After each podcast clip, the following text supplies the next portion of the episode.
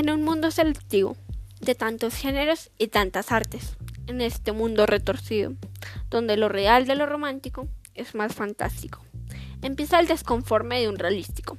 de clase baja y existencia mundana, un romántico revolucionario que daba gritos a la injusticia con un porque sí y sin justificación rústica, el luchador del pueblo, visionario y atrevido, al que la revolución nunca le quitó lo que es digno, su romanticio, que lo hace sentir humano, del que parece un alcohólico poeta, expresando su melancolía, en la que se ahoga y que se toma con gran sorbos amargos. Con cada plumilla y cada tinta que cae, expresa su agonía, la que siente cuando se fue aquella marquesina, y así vaga por la vida, ahogándose en el realismo, que tiene que vivir un pobre romántico.